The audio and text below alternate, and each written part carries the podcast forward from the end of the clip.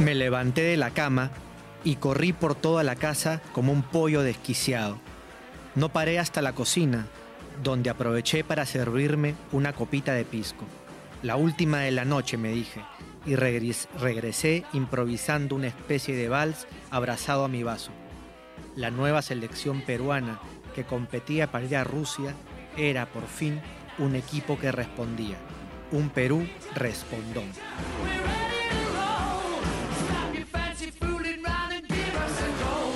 Hola a todos, soy Daniel Tittinger en este segundo episodio de Balón Pluma y hoy día me acompaña desde España, desde Madrid, mi hermano del alma, mi amigo, un excelente cronista, un gran escritor, Toño Angulo Daneri. Toño, ¿cómo estás? Trata de que no te salga mucho el dejo español para que no hagas roche. ¿Cuál dejo español? Huevón. Bueno, no sé, si esa palabra se puede decir al aire. Bueno, un poco, para el inicio está bien. Huevas tristes se puede decir. Huevas tristes, claro.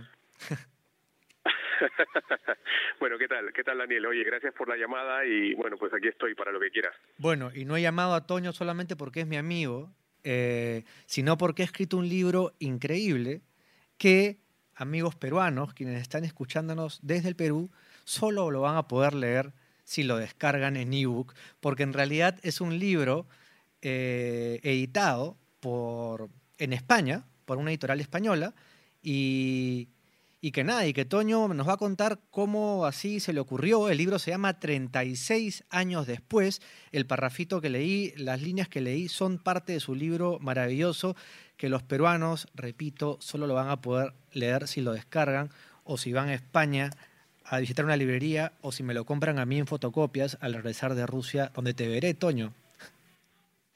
Sí, bueno, voy a ir a Rusia. Justamente ese es el origen del libro. A ver, cuéntanos cómo, cómo surge 36 años después y por qué le interesa a una editorial española. A ver, eh, cuando Perú, digamos, le gana a Nueva Zelanda el segundo partido y clasifica al Mundial, o sea, ya se da la confirmación de la clasificación, pues yo tenía en la cabeza, tenía en la cabeza la idea metida de que, de que podía ir a este mundial, digamos, ¿no? O sea, que a, a ninguno otro, pues me iba a quedar tan cerca, ¿no? yo vivo en España y Rusia no es que esté a la vuelta de la esquina, pero bueno, no deja de ser Europa, ¿no? Y entonces, pues la, la, la, la historia más, más, más pedestre, digamos, del asunto es que yo lo que tenía que hacer era financiar ese viaje, o sea, financiarme el vicio, digamos, ¿no? Ya, por eso me pediste un, un, billetín, por eso me pediste un billetín hace viajar, Eh, con cámara de video, hacer la previa, qué sé yo.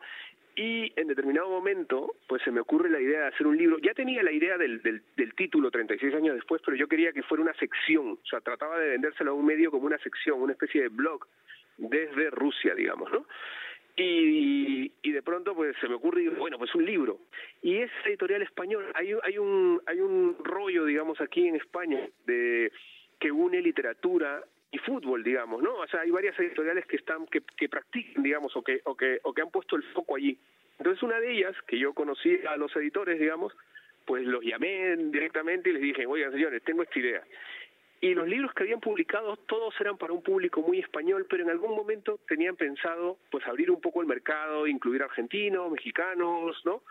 Pues no sé si peruanos, pero en fin, aparecí yo y de pronto se les ocurrió que podía ser una buena una buena idea este libro, digamos. Ahora, Toño, por, por, por la épica de la clasificación, por la espera de la clasificación, o porque eso se suma además tu codiciada pluma. Has visto el florazo, ¿ah? Vas a quedar como un grande, Toño. Lo, lo, último es obviamente lo, lo, lo principal.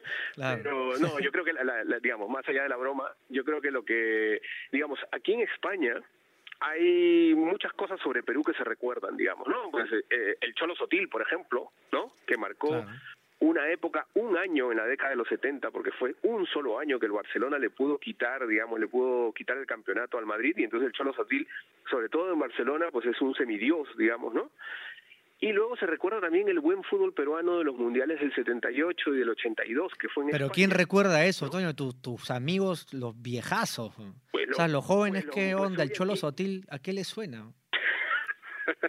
pero, pero piensa tú que, que, que a partir de YouTube, eh, pues hay muchos periodistas jóvenes, sobre todo los futboleros, que pues que, han podido tener acceso a cosas que antes eran impensables, digamos, ¿no? O sea, nosotros crecimos, o por lo menos yo, que, digamos, nazco en los años 70, crezco con la historia de Pelé sin poderlo ver a menos que Pocho Rospigliosi lo, lo pusiera en su gigante deportivo. O sea, si Pocho Rospigliosi no ponía Pelé, yo no lo veía, digamos, ¿no? Claro. Hoy por hoy tienes YouTube y tienes acceso a una serie de leyendas y mitos, digamos, del fútbol, eh, que están al alcance de la mano. Y entonces, claro, obviamente quienes recuerdan eso, pues son gente de mi generación o mayores, por supuesto, ¿no? Dentro del ámbito periodístico, digamos, del ámbito literario, ¿no? Pero, pero yo creo que Perú fue una, una selección querida en España, en España 82, por el empate a Italia, por el empate a Camerún, y luego porque nadie se explica cómo, cómo diablos Polonia nos acaba metiendo 5 a 1, digamos, ¿no? O sea, esas cosas que le pasan a Perú, que, que digamos, tiene eh, carrera de caballos para, para, para, para andar eh, paradas de borrico, digamos, ¿no? Para acabar con paradas de Ahora, pero igual, pero igual no, no solamente por el recuerdo, te piden, te aceptan un libro eh, sobre la larga espera de Perú y tu, y tu pasión como hincha y todo esto que vamos a hablar en los siguientes minutos. Te lo aceptan eh, ¿Por qué? O sea, sí hay una onda ahí de, de, historia épica, ¿no? Eh, que puede ser Perú, que puede ser este Egipto, no sé. A ver, yo, yo digamos, esto, a mí me interesa el fútbol, además de que como juego, digamos, me interesa como relato literario, digamos, ¿no? O sea, yo creo que, yo creo, digamos, esto es tal como yo lo entiendo, que el fútbol, pues como los clásicos griegos, se narra a partir de mitos y de héroes, ¿no? Y creo que por eso ha seducido pues a escritores como tan distintos como Camus, Albert Camus, Camus, digamos para eh, dicho en, castellano peruano, ¿no? O Pasolini, el italiano, o Villoro más cercano, el mexicano Villoro, o Manuel Javois, que es el un español, y en el Perú pues son decenas, digamos, ¿no? De escritores futboleros eh, desde Ribeiro, digamos, hasta Jaime Bedoya, por por por, por mencionar solo dos, digamos, ¿no? Entonces, el fútbol como relato literario creo que tiene eso que hasta hace un tiempo avergonzaba digamos, ¿no? Había una idea de que, pues, eh, eh, futbolero era un tipo inculto, ignorante, pues, ¿no? En fin, relacionado con eso. Desde de un tiempo a esta parte, cada vez hay más, digamos, dentro del mundo de las artes, de la, de la, de, la literatura en particular, de, que de gente que empieza a salir del closet, ¿no? Y dice abiertamente, bueno... Coño, es pues, un gran momento para que salgas del closet ahora mismo. Sí, bueno, pues ya salí, ¿no? O sea, ya, ya, ya llevo bastante tiempo de, haber salido del closet, ¿no? Como futbolero sufrido peruano. Y entonces yo creo que eso, efectivamente. Entonces, Perú, digamos, corresponde a un relato. Es el, digamos, como relato literario, pues al ser equipo pequeño, el equipo que, que, digamos, hay una, hay una fantasía, digamos, ¿no? De que juega bonito, pero que siempre le va mal, digamos, ¿no? O que siempre acaba con, por las, entre las patas de los caballos, digamos, ¿no? Y entonces esta vez el relato, claro, tuvimos mucha suerte porque piensa tú, pues los, los puntos que sumamos en Bolivia, ¿no? La, la, los tiros al palo, las salvadas de Galese, o sea, hay una serie de cosas pues que son la suerte, pero eso lo sabemos nosotros, pero para afuera, el hecho de que Perú vuelva y, y luego hay alguna gente que ha visto, por ejemplo, los resúmenes del Perú-Croacia, ¿no? Eh, reciente, o cuando Perú le gana a Islandia, y ya dicen, ¿no? O sea, incluso amigos me dicen, oye, Perú, Perú, cuidado con Perú, que hasta dónde va a llegar Perú, o sea, hay como una expectativa. Estamos hablando obviamente de una minoría futbolera que además es una minoría futbolera cultivada, digamos, ¿no? O sea, que sabe, pues, mm, qué, qué es Perú y, ¿no? Luego hay otra cosa también que el flujo entre América Latina y España, pues ahora es más, ahora es más notorio, ¿no? Antes, pues, era solamente Argentina, y de Brasil se sabía los jugadores que llegaban, pero no se sabía, digamos, lo que ocurría en Brasil. Pero últimamente hay una serie de cosas a través de la televisión por cable, la televisión por satélite, por ejemplo, pues que se sabe muchas más cosas de y, y piensa tú de por, ejemplo de Colombia no los jugadores colombianos que están en los primeros equipos de Europa jugadores chilenos que eso eso eso eso pasa no eso pasa y, y, y por eso un poco también la, la curiosidad de no tenemos eh, jugadores en las grandes ligas, eh, pero si sin embargo tenemos una gran historia de clasificación. Toño, ¿cuánto tiempo ya en España? Yo llevo 15 años, llegué el 2000, perdón, eh, llevo 13 años. Llegué en 2005 y bueno, pues 2018 llevo 13 años. Claro, con el objetivo de casarte y conseguir la, visa, ¿no? Eh, bueno, Toño, escúchame, ¿sabes qué? Bueno, quería contarles de, eh, 36 años después, es eso, ¿no? Es la historia épica de Perú, pero, pero es más que eso. Está narrada por un peruano que iba a decir que lo vive desde España, pero yo diría que lo sufre desde España, es decir, lo sufre desde lejos, pero al mismo tiempo, Toño, siento que, y cuando lo, he leído por segunda vez en manuscrito, eh, cuando me lo has pasado hace poquitos días de nuevo, eh, he sentido, ¿sabes qué? Que es una carta a tu hijo. Y es una carta a tu hijo eh, pues que es español, ¿no? Y es mitad español y mitad peruano. ¿Tú, lo, te has puesto a pensar en eso? ¿Que le estás contando tu hinchaje por el fútbol? Totalmente, o sea, totalmente. Mm, digamos, el libro son unas memorias, son unas memorias efectivamente de un hincha sufrido, como solo puede ser un peruano, digamos. O sea, si, si todo hincha contiene, digamos, un, un, a un sufridor ¿no? dentro, sea argentino, sea español, o sea de donde sea, ¿no? En el caso peruano, pues es un, un, sufridor elevado a, a, la enésima potencia, digamos, ¿no? Un, un sufridor eh, en estado puro, digamos, ¿no? Y entonces, claro, eh, pues con mi hijo, da la casualidad de que mi, mi mujer también, mi chica, es, es, es futbolera, ella es del Betis de Sevilla, yo aquí le voy al Barça, pero al, Barça le voy desde hace muchos años, digamos, ¿no? Entonces ocurre que mi hijo, pues, sin nace zurdo, y le gusta el fútbol desde muy pequeño, digamos, ¿no? Y claro, tiene la fantasía de que yo, que soy su padre, pues soy su máximo héroe en muchas cosas y entre ellas en el fútbol. Entonces, todavía no crece. mi hijo se va a llevar una enorme decepción, ¿no? Porque ahora tiene cuatro años y cree pues que eso, que su padre es todo, pero en algún momento me verá jugar de verdad o jugaremos juntos. ¿Cuál es tu posición en la cancha? Es en la banca, ¿no? Pero, o sea, cuando estás dentro de la cancha, ¿dónde, qué, ¿cuál es tu posición? Cuando me permiten jugar, que eso, eso creo que es lo más correcto. Cuando me permiten jugar, eh, juego de lateral izquierdo ahora. Porque antes, en, una época, digamos, fantaseé con la idea de que podía ser un delantero, pero básicamente porque tenía un amigo que me servía pelotas.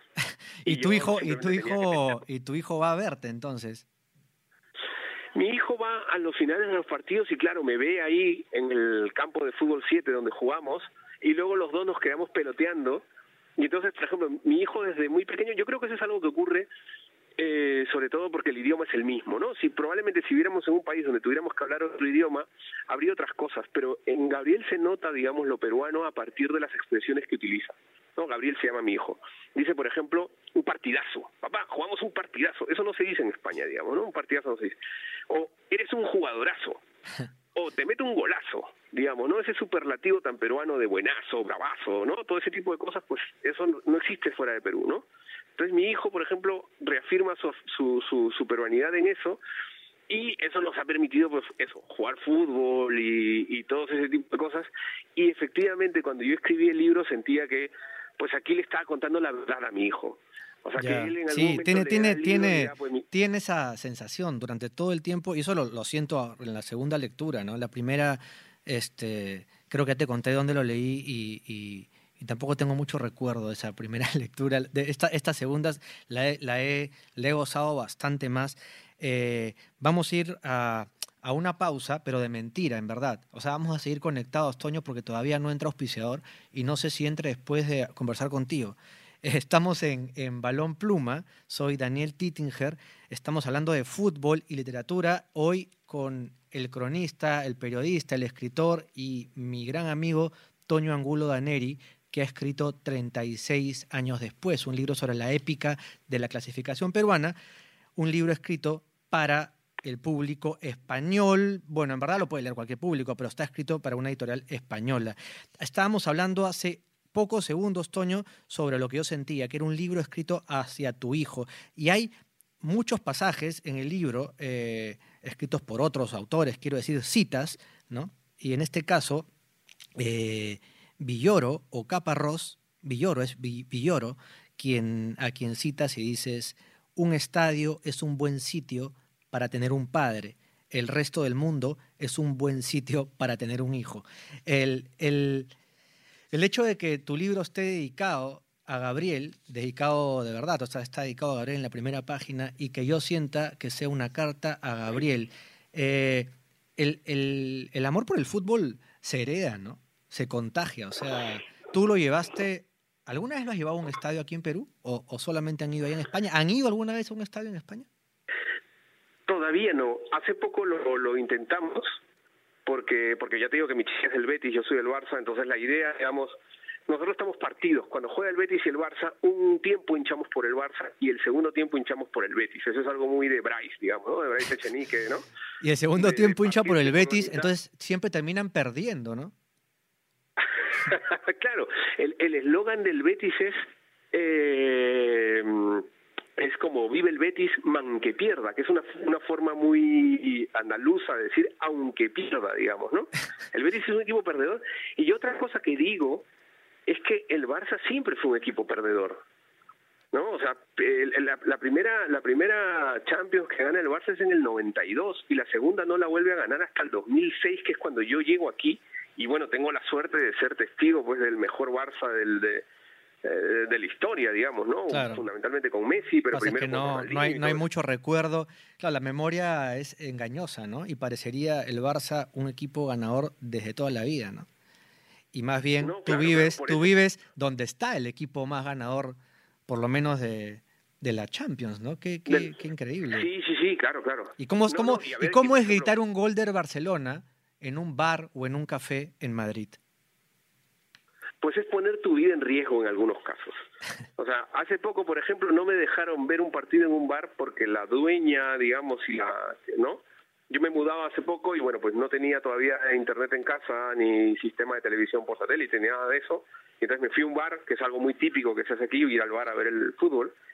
Y la mujer, después de darme una serie de pretextos, me dice, mire, mire, señor, la verdad, pero con una cara de bruja de cuento, me dice, la verdad es que en este bar no ponemos partidos del Barça. ¿No? Y eso me pasa al poco tiempo que a otro bar y éramos tres hinchas del Barça y el más chico de ellos, que era un canario, es decir, de, las Islas Canarias, ¿no? Chico de 21 años, 20 años, los viejos de ahí, que son todos madridistas, le hicieron bullying, pero de tal manera que el pobre chico se fue casi llorando, digamos, ¿no? Increíble, ¿no? El primer mundo, el primer mundo. Sí, sí, sí. Bueno, a ver, eso, eso ocurre. es que el fútbol nos, nos sobrepasa y nos, nos, nos, nos, nos, hace dementes, ¿no? Por, por un rato, por lo menos. Bueno, esa es otra cosa también. Yo creo que el, el, libro también, digamos, es lo que tú dices, es una carta a mi hijo. También, en cierta forma, yo siento que es un homenaje a mi padre. Sí. mi padre, pues, con mi padre íbamos mucho al estadio sea, mi padre fue, lamentablemente, pues yo, yo era muy malo, digamos, ¿no? Y, y a mi hermano no le gustaba el fútbol, digamos, ¿no? Pero, pero, pero, pero mi padre, pues, iba al estadio y me enseñaba a leer un partido como, como lo que se lee, como, como, como si fuera un relato, digamos, ¿no? ¿Y, dónde te llevaba a ver a, a, qué equipo, de qué equipo era hincha tu padre? Mi padre era de la U, justamente mi, mi, mi, mi, rival más encarnizado, porque yo me hice pavo, yo me, yo me hice hincha del Cristal. Ya, oye, y, y, pero ¿sabes, sabes qué? Eh, sí, lo del padre es importante, porque es eso que te decía, no esa transmisión, y es verdad que es un homenaje a tu padre, así como una carta a tu hijo, tiene esas dos cosas. Ahora, así como te preguntaba cómo es gritar un gol del Barça en un bar español, eh, pues cómo es seguir a Perú eh, entendiendo, quitándonos al cristal, a la U, Alianza de, la, cabeza, ¿cómo es seguir a Perú a 12.000 kilómetros de distancia? Tú lo dices en el libro, ¿eh? te estoy haciendo una pregunta un poco, no para que me leas ese pasaje, sino qué significa, o sea, qué estado de locura. Eh, ¿Pareces realmente un loco en un bar gritando los goles solos o vas con gente, vas con un grupo de peruanos? Este, ¿Cómo haces? Mira, en realidad todo esto es pues la demencia realmente del, del, del, del hincha futbolero, ¿no? Yo, digamos, empecé a ir a los bares, pero yo trataba de ir con mi chica, ya te digo que le gustaba, hasta que pues un día tuvimos como un incidente un poco lamentable, porque pues los latinoamericanos somos un poco más bestias para eso, es decir, que mientras que el español simplemente te hace bullying, con el latinoamericano puedes acabar a golpes, digamos, ¿no? O sea, eso es básicamente. Entonces dejamos de ir a bares donde pasaban partidos de selecciones latinoamericanas y yo opté por verlo en casa. ¿No? Por refugiarme y como los, por la diferencia de horas, o seis o siete horas entre Perú y, y España, pues ponía mi alarma, eso era, ese era el primer paso, digamos, ¿no? Poner la alarma y refundirla debajo de mi almohada para claro, porque ¿qué pasa cuando Perú juega en la noche, en la noche limeña, quiero decir? piensa si juega a las, a las, a las 8 en España, eso, las 2 de la mañana o las 3 de la mañana, que empieza el partido. O sea que estás acabando a las 4 o a las 5. De la mañana. Entonces, a esa hora, pues obviamente los bares que hay abiertos son bares pues, de, de, borrachos, digamos, ¿no? Donde, donde, donde, donde básicamente pues vas ahí y ya sabes lo que te espera. Pero si lo ves en casa, la locura no deja de ser, el pasaje que tú has leído, por ejemplo, es el partido contra Ecuador, el partido que para mí marca el punto de inflexión, digamos, ¿no? De el triunfo allá en Quito.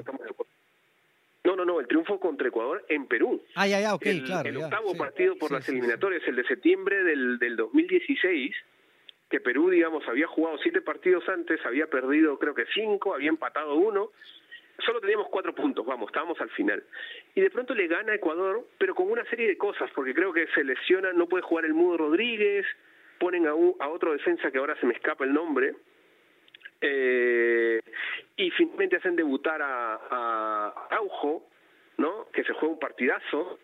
Y, entonces, eso, por ejemplo, yo ese, ese partido lo estaba viendo en mi casa, claro, con los audífonos puestos a través de una señal de, internet, o sea, bombardeado por publicidad de porno y de y de alarga tu pene y ese tipo de, bueno tú sabes que el algoritmo el algoritmo de Google te suelta la publicidad que más o menos tú este de productos que tú consumes no Sí, sí, claro, claro, exactamente. Son, justamente en eso se basa mi consumo en Amazon. está bien, está bien.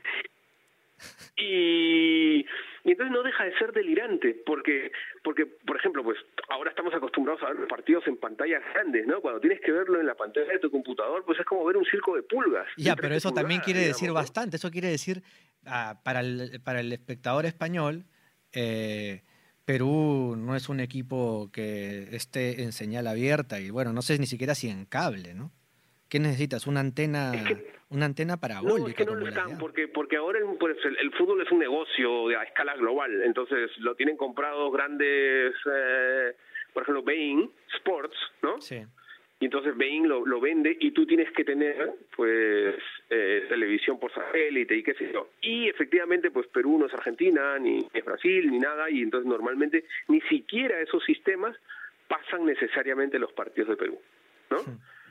O sea, conforme Perú fue mejorando, pues ya nosotros lo pudimos ver en, en, en, mejores señales. Incluso Televisión Española, que tiene un, un, canal dedicado al deporte, o sea, la televisión pública española, pasaba los partidos, elegía, digamos, de las eliminatorias algunos partidos de Sudamérica para pasarlos en directo, ¿no? Oye, ¿y cuál es tu manchita, tu manchita literaria con la que juegas fútbol o con la que haces como que juegas fútbol? Está Galarza, está Raúl Tola, ¿quiénes, ¿quiénes son? Con, con, con, Sergio Galarza antes jugábamos, pero él, por ejemplo, jugaba en una liga, él sí jugaba a nivel competitivo, digamos, y ya después se lesionó y ya dejó de hacerlo, él realmente dejó de hacerlo. Y entonces, quienes están son Renato Cisneros, ya Raúl Tola, ya Marcos Cifuentes y yo. Oye, pero eso es peor que el Betis, o sea... ¿Se puede hacer algo con eso? Perdón, Marco no juega fútbol. Con Marco vamos a vamos a ver fútbol. Marco es como, la barra, digamos. Renato no juega mala. ¿ah? Renato juega bien, ¿no? Eso me han dicho, sí.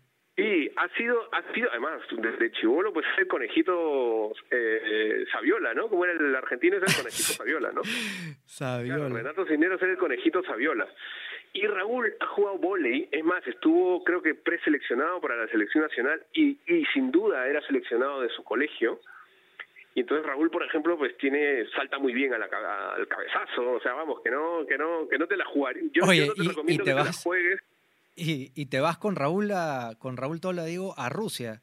Ya, pero en una onda eh, literaria o una onda ya de hincha fanático peruano que está un poquito más cerca que los hinchas fanáticos peruanos que van que salen desde el Perú? Nosotros nos vamos como hinchas, o sea, en principio somos los dos, digamos, Raúl estuvo un tiempo trabajando en Perú, por supuesto, ¿no? Eh, pero los dos en realidad trabajamos aquí como, como periodistas freelance, ¿no? Él colabora para el país, yo también colaboro para el país, él colabora con Perú, con, con el comercio, bueno, pues yo también voy colaborando con, con, con publicaciones latinoamericanas o españolas y qué sé yo, y entonces nosotros hicimos las cosas al revés. O sea, eso de mejor pedir perdón que pedir permiso. Compramos las compramos eh, los pasajes y a lo que venga. Después nos, nos, pusimos en el sorteo y luego lo que venga y luego a tratar de vender, digamos, ¿no? Yo, por ejemplo, voy a cubrir para el New York Times en español. Pero eso me ha salido después, digamos, ¿no? Cuando ya, pues ya había tocado más puertas, por decirlo honestamente, digamos, ¿no? Bueno, pero, pero ya la verdad es que después de este libro y que está saliendo en estos días, este episodio 2 se emite el martes, o sea, se emite el martes 29 de mayo. Eh, para el martes 29 de mayo, y esto dímelo sinceramente, ¿el libro ya está o todavía?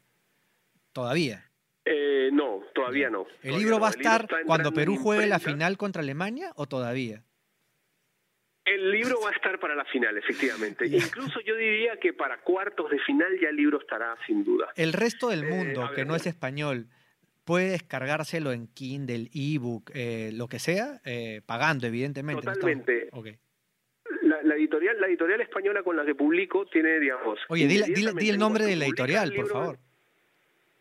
Ah, se llama libros, a ver, para Perú sería libros del knockout, o sea, libros del K.O. Libros del K.O. Punto, claro. Libros del KO, buscan entre libros del KO, 36 años después, Otoño Angulo Daneri, y, y, ahí lo van a encontrar y lo van a descargar. Y, de verdad les digo, es un libro corto, bastante corto, eh, que va a la vena de la emoción, a la vena del hinche, como decía Toño, es un homenaje a su padre. ¿Y quién no piensa en el padre cuando piensa en fútbol? Y al mismo tiempo es una carta a su hijo. Y los que somos padres, pues tenemos esa, esa rara manía, ¿no? De ver en nuestros hijos nuestra prolongación de nuestro, de nuestro hinchaje, ¿no?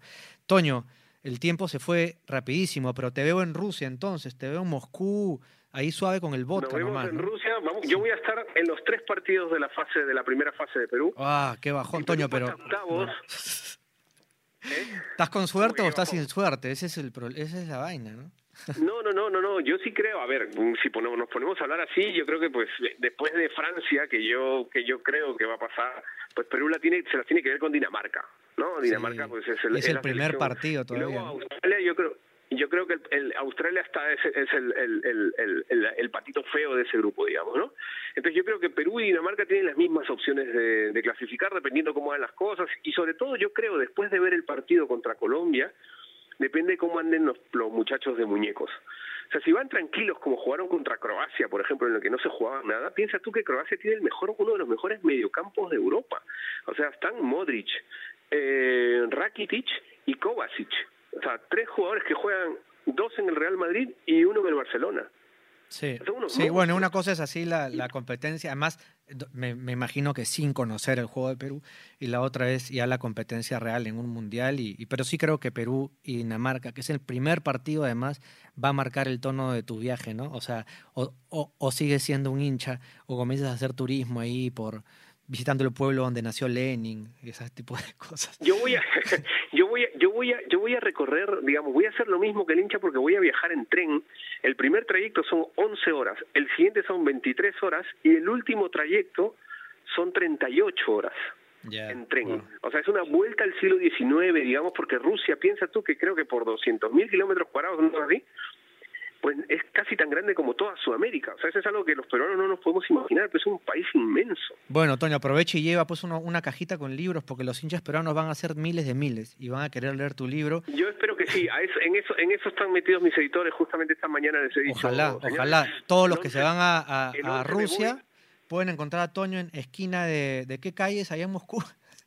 ¿No? Esquina de, de, la plaza, ¿no? No sé qué. Va a haber una concentración de, va a haber una concentración de peruanos en Moscú, ¿eh? creo que promovida por la embajada o por el consulado peruano allá o por alguna asociación de peruanos, porque ya sabemos que los peruanos pues son, nos reproducimos. Qué miedo, qué miedo esa concentración de peruanos, qué miedo. De ahí, de ahí, de ahí apuntaremos la dirección. Oye, Toño, hermano, gracias por, por, por acompañarme en este segundo episodio de Balón Pluma. Este, y toda la suerte pues con este libro que, está realmente tremendo, 36 años después. Chao, Toño. Chao. Bueno, muchachos eh, y muchachas, eh, gracias por acompañarme en este episodio y lo dejamos aquí. Chao.